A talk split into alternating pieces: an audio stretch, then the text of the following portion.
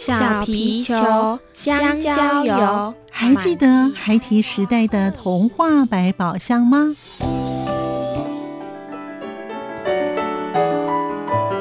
我是桂文雅。世界是一本美丽的书。我是曹俊彦，从小就喜欢画画。我的人生我是王淑芬。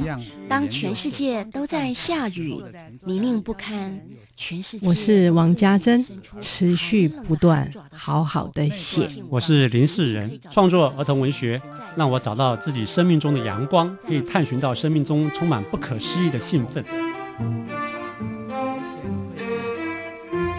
现在就跟着徐凡，我们一起施展魔法，回到时光隧道里，一起去挖掘笔尖上孩提的奇幻之旅吧。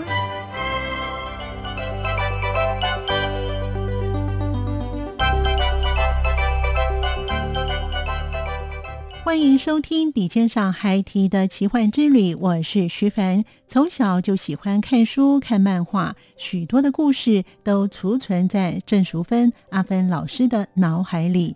在大学毕业之后，在国中教书，但是他后来却从事了儿童绘本的创作。起源是看了郑明信老师的世界插画的海报展，这个展览。开启了阿芬老师的儿童绘本的创作之路，因此在今天节目当中，我们就一同进入儿童文学绘本作家郑淑芬阿芬老师的童话故事之旅。欢迎收听作家私房话。大家好，我是郑淑芬阿芬。因为儿童文学让我可以说自己的故事，画自己想画的图，我觉得非常的美好。如果你也想要别人知道你的故事，你也愿意分享你的故事，不只是写或者画，如果可以写跟画一起来，那就更棒了。声音印象馆单元，我们那时候并没有绘本，可是我觉得漫画它其实滋养我了童年。大概一九九六年开始，我们每年就期许自己一年一次的联展，自己写故事，自己画图，做成一本手制书。我目前出版的故事，几乎大部分都是自己生命里的记录。欢迎收听今天的节目，在今天节目当中，非常开心邀访到的是儿童绘本创作作家。郑淑芬老师呢，跟我们听众朋友来分享一下呢，他自己的创作之路。为什么他会写绘本呢？而且呢，他自己本身呢是呃美术系毕业的，可是呢，美术系毕业不见得一定要从事儿童绘本作家哦。所以呢，我们今天呢就来聊一聊呢。这阿芬老师呢，跟我们听众朋友呢一起来分享他的创作之路。老师好，大家好，我是郑淑芬，可以叫我阿芬。所以老师的 line 上面都写阿芬哈，对，哎，这还蛮好记的。好，那老师，我想蛮好奇的是呢，在您的成长的过程当中啊，有没有您自己本身比较印象深刻的故事呢？呃，应该是童年的部分。嗯，我童年住在。算是有一点像眷村的地方，做了很多很多的家庭代工，然后看了很多的漫画。呃，虽然说我们那时候并没有绘本，可是我觉得漫画它其实滋养我了童年。嗯，漫画哎，对，你是看什么样的漫画呢？什么都看哎，哦，全部都看，很多的故事在我的脑袋里面。哎，可是以前的家长不太喜欢孩子们去看漫画，哎，我的爸妈都在工作，所以没有零用钱，我的零用钱是自己赚的，就是自己做家庭代工赚的。哇，你小时候就这么优秀啊！好，所以你的漫画的滋养，让你开启了你阅读这条路就是了。嗯，故事的部分，图也是啦。嗯哼，我觉得那样的环境，因为是很自由的，嗯，所以。呃，还有玩游戏，各种的游戏。哇，看样子你小的时候很多彩多姿哎，没有烦恼哈。我们那时候也不需要做，没有安心班之类的，所以时间很多，所以看漫画。对，那老师是在什么样机缘之下开始呢写儿童绘本呢？因为您本身学的是美术系啊，所以您在小的时候就有画美术吗？呃，应该说我喜欢画图，我是美工科毕业，后来读大学。我大学毕业后第一年还是在教书，在国中教书。嗯，但是一个很美妙的机缘，就是那一年的儿童节，郑明静老师他办了一个世界插画家海报展，我去看了，看了之后非常的感动。我还记得我在那个会场来回好几次，还起鸡皮疙瘩。我知道。我要画那样的图，他画什么样的图会那么吸引你？不是一个人，他是全世界的绘本，他收集很多绘本的海报。哦，是那样的图让我觉得好感动，我想要画那样的图，所以我本来是可以代课两年的，我就代课完一年，我回台北了，然后我就开始去找可以进修的地方，嗯嗯，所以后来就去上了 Lucy 老师陈露倩老师的绘本班、插画班。哦，因为你本身是美术的底子，对，所以呢，这个学起来应该会比较快。其实一张白纸比较快，我反而要花很多的时间去让我曾经会的那些东西放掉。比方说，我画的东西太具象、太写实，那我就练习用左手画，因为左手画出来的东西比较朴拙，比较。有趣，我左手画出来，我右手在学着左手画。我要让自己的造型更轻松。原来如此，那后来你这样子大概学了多久？你开始就试着自己写儿童绘本？呃，我开始是还是接 case 画插画，嗯，可是我上的那个课呢，有好几梯，我们陆陆续续这些同学们就凑在一起成立一个图画书俱乐部。大概一九九六年开始，我们每年就期许自己有一年一次的联展。自己写故事，自己画图，做成一本手制书，所以到现在已经快三十年了哇！所以我们累积了很多手制书故事。谈到这个手制书啊，就手制书的意思就是说自己做那本书的意思吗？对，就是从。画到写跟装订都自己来。阿芬老师今天有现场有带绘本来哈，就是手制书。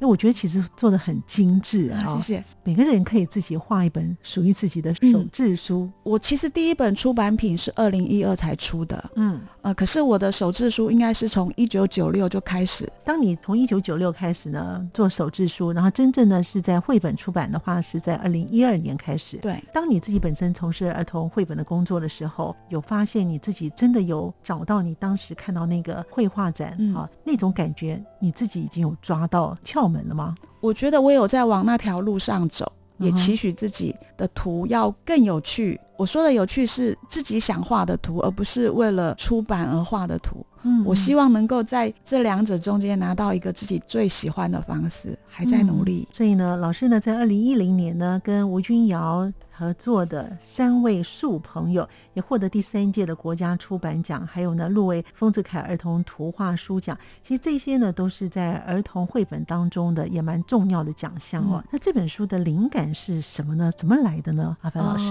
那一本是小典藏出版社。呃，帮金门文化局规划的书，然后故事已经有了，然后由我来绘图。嗯，但是在绘图之前，我觉得金门文化局他们非常的专业，邀请我们到金门做三天两夜的旅游，然后有专业的导览介绍我们金门所有的文化脉络历史。虽然我只是一个绘图者，可是我真的透过那三天去了解到金门好多好多的事情，留下很棒的印象，仿佛我也是作者。其实我是一个会者而已。那三位树朋友是写些什么样的内容呢？应该是说吴君瑶他的故乡变成机场，他好像是十二岁就来台北，所以他的故乡的回忆。我相信，因为你已经有融入这个故事，否则的话呢，因为得奖的话应该是两个都要，因为不是光只有写，其实绘本。那个插画呢也是非常重要的，也是很灵魂的一个主要的元素哦。那后来呢，老师呢也写了一本《塞车》，《塞车》也是老师的手制书啊。老师今天有带来哦，这本书呢，你拿下了金鼎奖的最佳儿童以及少年图书奖，还有小黑对不起也入选了第六十三梯次的好书大家读优良儿少的读物的评选等等哦。这两本书的发想。阿芬老师又是什么呢？我目前出版的故事几乎大部分都是自己生命里的记录。嗯，塞车就是从台中搭国光号回台北，在高速公路上塞了六小时。嗯，因为在外面很黑的状况下，我就想象自己在海底。那既然在海底，它就要有离开海底的那过程。嗯嗯。所以这本书是先有图，再有文字。有几个画面是先出来的，比如说呃，经过收费站。或者是看到山翼的 S 型的塞车的一个状况。对，眼镜拿下来的时候，现实的东西就会变成想象了。哦，嗯，那老师看到什么？看到 S 型的，你看到了什么？呃，它，我觉得它仿佛是一条钻石项链，然后暗暗的灯光，我觉得它像海底的安康鱼。哦，就是这样的想象会让我，我就想象自己在海底面旅行，然后当时还有收费站嘛，他就刚好做一个海陆直达电梯，我就可以回到陆地。所以其实是塞车那一天晚上，我大概故事的脉络就出来了。儿童绘本创作呢，的确是哈，我们要是塞车的话，说哦什么塞车就塞车了，你都会说哇，像 S 型的蛮蜿蜒的，可是老师会把它想成像一个条钻石项链，你看这是有差别的哈。那小黑对不起呢，这个小黑对不起，因为我是文化大学的，所以我们美术系啊，通常都不会住学校离学校近的地方，离学校有一段距离。第一房租比较便宜，第二空间比较大，嗯嗯，所以我是住在前山公园那里。哦啊，那我住的地方是一个破旧的房子，就是房东已经跑走了，是亲戚来收房租，可是房子都没有维修，所以会有一只流浪狗。去敲我的门，可是我你一个人住吗？哦，我们有一些人住，哦哦，但是因为楼下大门坏了，他会自己到二楼。可是我怕狗，从小就怕狗，因为被狗咬过。可是这只小黑，它它好像知道我怕狗，它就也不会张开牙齿，用尖尖的牙齿看着我，不会，它就是在我脚边转一转，我就喂喂它吃东西，就大概有一学期的友谊这样子。只是它后来，我因为对狗很陌生，我不知道它怀孕了，我只知道说它后来变得肚子很大。皮毛都脱落，变得很臭，我会怕它，所以我就会试着跟它保持距离。在学期末的时候，最后一次看到它，它已经似乎不认识我了。我大概就是描述一个学期里面，从认识认识它到离开这中间的过程。哇，听起来蛮感人的呀！这个故事是老师在念大学的时候，你什么时候把它写成书的？我这个故事一直在脑袋里面，然后写成文字，但是我不知道如何让它像绘本。嗯。所以一直搁着。其实做成出版品，它同样是二零一二，但是在更早之前，它也是曾经是一本手制书。嗯，所以我觉得是对我来说，它必须先是手制书，它先曝光了，才有被人家看到的机会。老师提到这个手制书啊，还有图文绘本啊，可不可以跟我们听众朋友分享一下，什么叫做手制书？然后它有没有字数的限制？然后图文绘本它要多少字以内？呃，一般来讲就是呃有短篇的，或是中篇或长篇的，怎么来分类呢？图画书也就是绘本，它跟故事不一样，就是它主要是图跟文的合奏，他们是合作的方式，嗯，所以要给图的空间，就是有一些故事用图去看就好了，所以文字不要写的太满。可是故事书不一样，故事书是文字就把故事讲清楚了，图只是搭配的，有一点说明的意思。对，所以如果我今天是要做绘本的话，我要先想的是这个部分是不是可以用图来让绘者看到就好了。那所以就是说呢，图文也就是绘本，它的字数不多，它有些呢是要用图画来代表。是。文字的言语就对了。那其实老师的作品啊很多元，因为我看老师的作品呢，有温馨的，像是有一些比较有智慧的，或是有趣的等等哦。还有呢，就是像我们讲那个塞车啊等等哦。那老师的不同的类别的书籍呢，当老师在书写的时候呢，您的脑子里面会浮现哪些特定的？你有特别想说，哎，我这样的东西可能是要给某个年龄层的孩子看，会有这样的想法吗？我在创作的时候不会。哦，可是今如果说今天它要成为一本出版品了，嗯，那因为它就是一个商品，编辑就会跟我们讨论设定这个阅读对象大概是几岁，哦，我里面是不是可以做一些微调？嗯，还是有设定的哈。呃，出版品的话会，嗯嗯，如果是创作完全不用。那老师现在的作品多半来讲都是给多大的年龄层的孩子一起阅读呢？基本上它是叫儿童绘本，嗯，可是其实我自己也会看比较小的小朋友的，不管这个绘。本是给小朋友或者是大人看，如果他是会感动人的，都会不需要设定给哪个年龄层看，只要一则是好的故事、感动的故事，然后让别人看起来会有共鸣的故事，都可以的。我自己认为，你不同的年纪去看同一个故事，你会有不同的想法。老师要不要举例一下？您自己本身因为从小就阅读漫画，应该一路以来念书了，念了不少的阅读的书哦。您自己本身呢？想到的是有一本。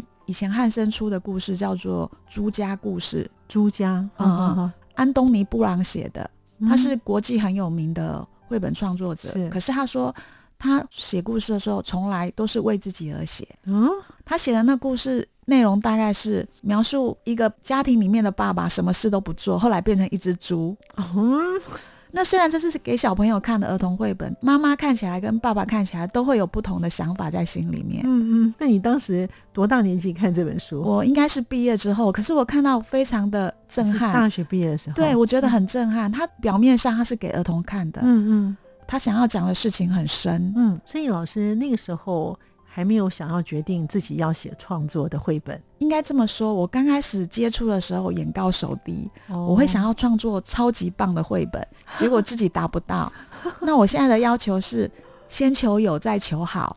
我先有了绘本，它才有进步的空间。嗯嗯嗯，其实老师的著作当中有一本呢，我看了那个书名，我也觉得非常有趣，《古筝女侠》。啊、老师，你有学乐器吗？因为这个故事是张大光先生写的，我是绘图。哦那他找我合作的时候说，他也想要做一本儿童可以看的武侠图画书。哦，我跟他同龄嘛，我们其实都是看武侠小说长大的。嗯嗯，我也很想要在绘本里面出现侠女这个角色，所以我就跟他合作了这本书。所以这是蛮有趣的哦。你真的是可以真的非常多元的，因为呢，古筝女侠她应该写的是在古代，而且是跟这个乐器是有关系的嗯。你光看这种文字，你也可以把他的要的那种感觉，或是那个绘本的内容都可以画得出来哦。其实儿童绘本作家啊的想象力啊，真的非常的丰富。从我们一开始访谈老师讲那个塞车，要是我塞车，我就觉得说啊，怎么塞那么久，就这样子了，不会想到说呢，像钻石，然后像海底，然后呢嗯又像电梯啊等等，就把它串联起来了。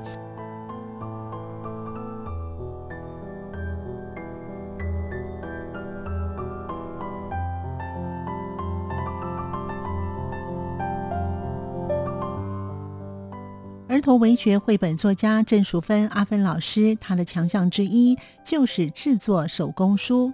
狐狸拔了十一颗牙这本有趣的书，它的灵感来源是什么呢？并且阿芬老师说，他在书写的灵感也有来自于教小朋友的时候的发想。他说是教学相长，因此也写成了第一本的手工书，就叫做《次次仙人掌》。我们继续聆听阿芬老师与我们分享。到目前都还在教儿童美术，是因为我常常从小朋友那边得到有趣的故事的来源。后来我把它编成了一本书，叫做《次次仙人掌》。有一本书呢，我觉得它的书名非常的特别，是《狐狸拔了十一颗牙》。为什么想写这种有趣的绘本呢？老师，我记得我在上陈露倩老师的课的时候，我们有一个练习叫做关键字，就是我们用摸彩的方式，你摸到什么文字，你就用那个文字去创作。嗯我们可能会摸到三个关键字，嗯三张纸条，嗯那可能总共六个字，嗯哪里在哪里做什么，类似这样的。我们有做这样的训练，所以我记得那一本书是很久以前跟一个叫胡纯雅小朋友聊天的时候，他幼稚园，我就跟他开玩笑，是不是狐狸的狐？存起来的存，牙齿的牙，所以我的故事原来是叫狐狸存了十一颗牙，只是拔觉得比较有动态，对，所以我是哦用完全是想象出来的故事。老师，你在小的时候啊，看漫画，那个时候会让你有很多的想象力吗？看过很多故事，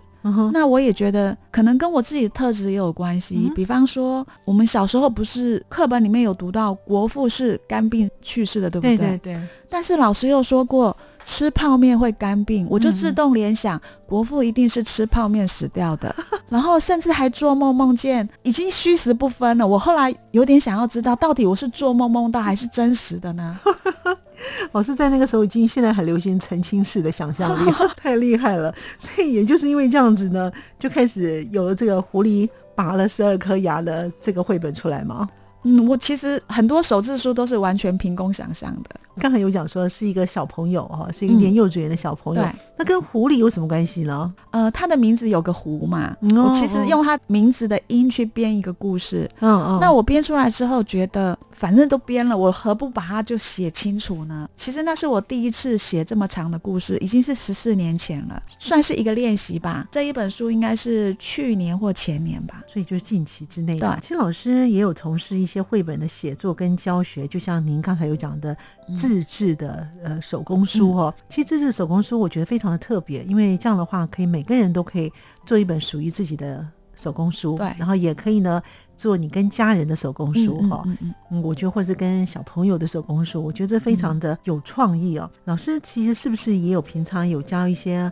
啊，插画啦，或者是一些的绘本。那而且呢，其实老师还有教故事道具的设计啊。故事道具设计的话呢，就是你在讲故事的时候要有一些道具，那很立体吗？对，通常哦，我们在讲故事，一个是就是照着故事文本这样念，一页一页翻。嗯，手上如果有个道具，会比较吸引低年级的小朋友，就是年龄层更小的。嗯嗯。那因为我是教儿童美术，我们也会教立体的作品。嗯，所以教一些故事妈妈做一些简单的道具，会帮助她说故事上面会更有趣味。所以这些妈妈如果都没有学过美术的话，他们一样也可以制作出来。可以呀，因为我们在教小朋友的时候，他们也是没有学过的。小朋友做的很好吗？对，其实我们就会把东西分解讲清楚，嗯用简单的方式做。这样看起来很有趣哦。那我们刚才讲的插画绘本，还有呢立体绘本跟故事道具的设计，嗯，这些呢有哪些的异同之处呢？如果说文字创作跟绘本创作是一般典型的大家认为的创作，教学好像是在分享，可是对我来说，其实教学它也是要也是一种创作。嗯，我必须去发想教学的创作方式。嗯，同时我也会得到他们的回馈，因为教学相长嘛。我其实到目前都还在教儿童美术，是因为我常常从小朋友那边得到有趣的故事的来源。嗯，比方说，我记得我很久以前教小朋友画仙人掌。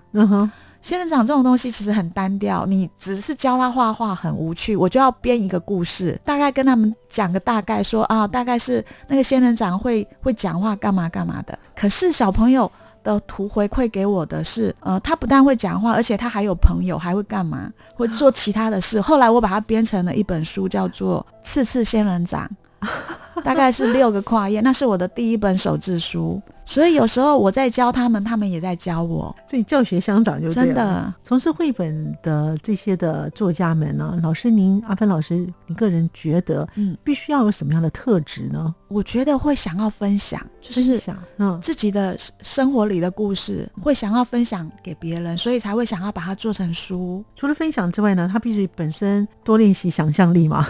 想象力吗？也不尽然呢。有的写作者他的东西是很资料型的，我觉得也不一定说一定要有很多的想象力。可是我觉得有想象力当然是更好。资料型的，对，有些人他是考据型的。我也看过有的作者，他就是他可能不太会跟小朋友接触，可是他的文字就是充满了很多的。大发现，小朋友看的也觉得津津有味啊。儿童绘本的这些的作家其实是很多元的，而且是有一些不同人的这个风格在里头啊。我很好奇的是呢，是平常怎么来储存你自己本身的灵感来源呢？我们都会随身带着纸跟笔，嗯，然后随时会做记录。记录对，一定要就是你可能就是一个小画面，嗯嗯，那个小画面很可能会延伸你一个故事的基本的那个架构，嗯嗯。也许它没有用，也许会有用，可是一定会储存。对，举例一下呢？比如说我的塞车，就是在车上看到的画面，马上记录下来。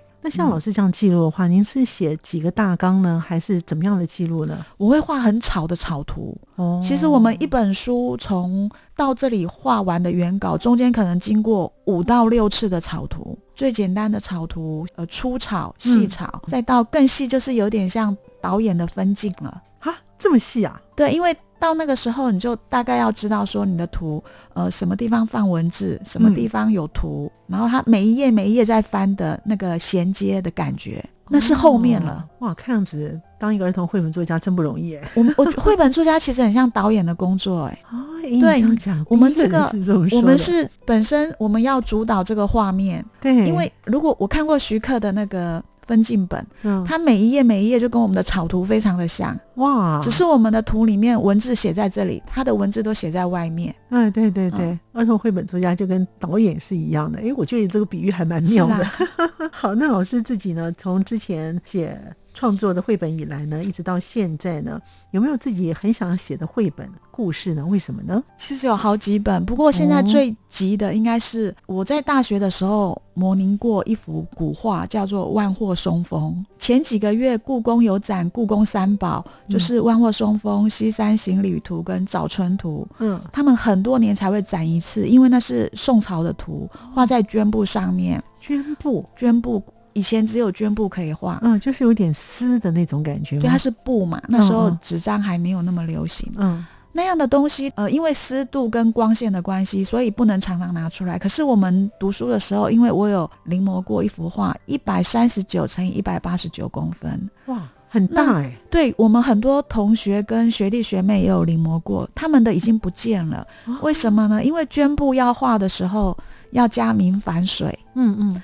那加了明矾水，它比较涩，墨汁才涂得上去。可是它的缺点是布料会碎掉，碎掉会碎掉，对，那不是白画了吗？对，所以它有有一定的保存期限。那我那幅图因为不小心破掉了，所以我的同学帮我拓了底，拓了底之后反而保存到现在。其实它可能再过五年或十年，它有一天它也会碎掉，因为我并不是像故宫那样有一个湿度调节或者。我没有办法好好的收藏，我就是放在家里。那我曾经把那幅图带去学校给小朋友看，嗯，他们非常压抑，因为其实现在的小朋友反而接触西画比较多，接触真正的水墨画比较少。少是。那我看到以后，心里面就觉得说，有没有可能我做一本书，可以让我有一个借口，常常把这幅图带出去让小朋友看呢？哦，所以我曾经想过一个故事，要呃那个。绘者叫李唐，嗯嗯，我很想用他的故事写成一本绘本，但是我还没有想清楚这个故事怎么写比较好。好，现在正在酝酿就对了。那老师，你会有觉得你自己大概酝酿到什么时候吗？不知道，因为中间有几个地方卡关了。诶，通常老师你卡关的话，你怎么做呢？就放着。放着是出去走一走呢，还是可能放好几年也有可能放好几年？对，因为这个故事如果它不够好，出版社就不会想出我。我如果硬要画它，就会变成是自娱于人而已。最好是思路是很清楚的呀。希望有一天，也许有人可以跟我合作，这也是一个办法。一个作家写完了这些的本子之后呢，你必须要碰到一个好的绘图者，才能够相得益彰。坦白说，我也不是一个很好的写作者，因为我会写的文字故事都比较短。嗯嗯，如果说合作的话，会让这本书更好，其实合作也是蛮好的。谢老师在您的数十本的著作当中啊，有没有对老师特别有意义的书？为什么呢？目前出版品来说是《小黑对不起》。但是我觉得有一本我一直觉得它很重要，是现在还在找出版社。就是刚刚我有提到，我的童年做了很多家庭代工，对，呃，童工。我把这个部分，这是其实是我们民国六十几年到七十几年的时候家庭及工厂嘛，嗯嗯嗯，呃，我把它书写下来，一方面是做自己的记录，也是整个台湾的一部分吧。希望它可以早一点出版。所以这个种子还在老师的心中，就其实已经写完两年多了啊。写完了，对，哇，他还在寻求出版机会，对，所以现在还在找。哦，我相信那个书应该会找主人就对了，哈，哇，这蛮有趣的。那其实老师在写作当中呢，是不是也可以给我们的一些想要从事儿童文学的人，给他们一些的建议呢？我现在先就创作来说，哈，如果是你想要画绘本，你想要创作绘本，你随时都可以开始。嗯嗯，然后也不要把自己一开始让自己有压力，就先求有。我的第一本只有六个跨页，然后很小，嗯，可是有了第一本，你就会有信心画第二本，嗯嗯。所以我刚开始都只有五个跨页、六个跨页，然后慢慢的就会越来越多，嗯嗯嗯。老师从一九九六年对开始一直到现在，嗯，也十来年了哈，哇，真的是不容易啊。一直坚持在这个道路上面的儿童文学作家，我们真的要很谢谢他们。他们就是呢一本本、一篇篇写出来，对于孩子有一些正向力的。那老师在你的著作当中这么多元，你有没有特别喜欢能够教导孩子在哪个方面是比较好的？也许是生命教育啦，或是其他的呢？我觉得只要是你创作，然后自己想要跟人家说的故事，透过写跟跟画把它呈现出来。只要愿意这么做，我觉得就很棒了。崔老师的想象力是很给空间的呀。好，我们今天非常感谢呢儿童绘本创作家郑淑芬老师，阿芬老师呢到节目当中来跟我们听众朋友分享他的创作之路。谢谢阿芬老师，也谢谢听众朋友们的收听，我们下次见了，拜拜。谢谢。在今天节目当中，我们邀访到是儿童文学绘本作家的郑淑芬阿芬老师。她说：“身为儿童绘本作家，就是想要分享。”感谢您的收听，我们下次见。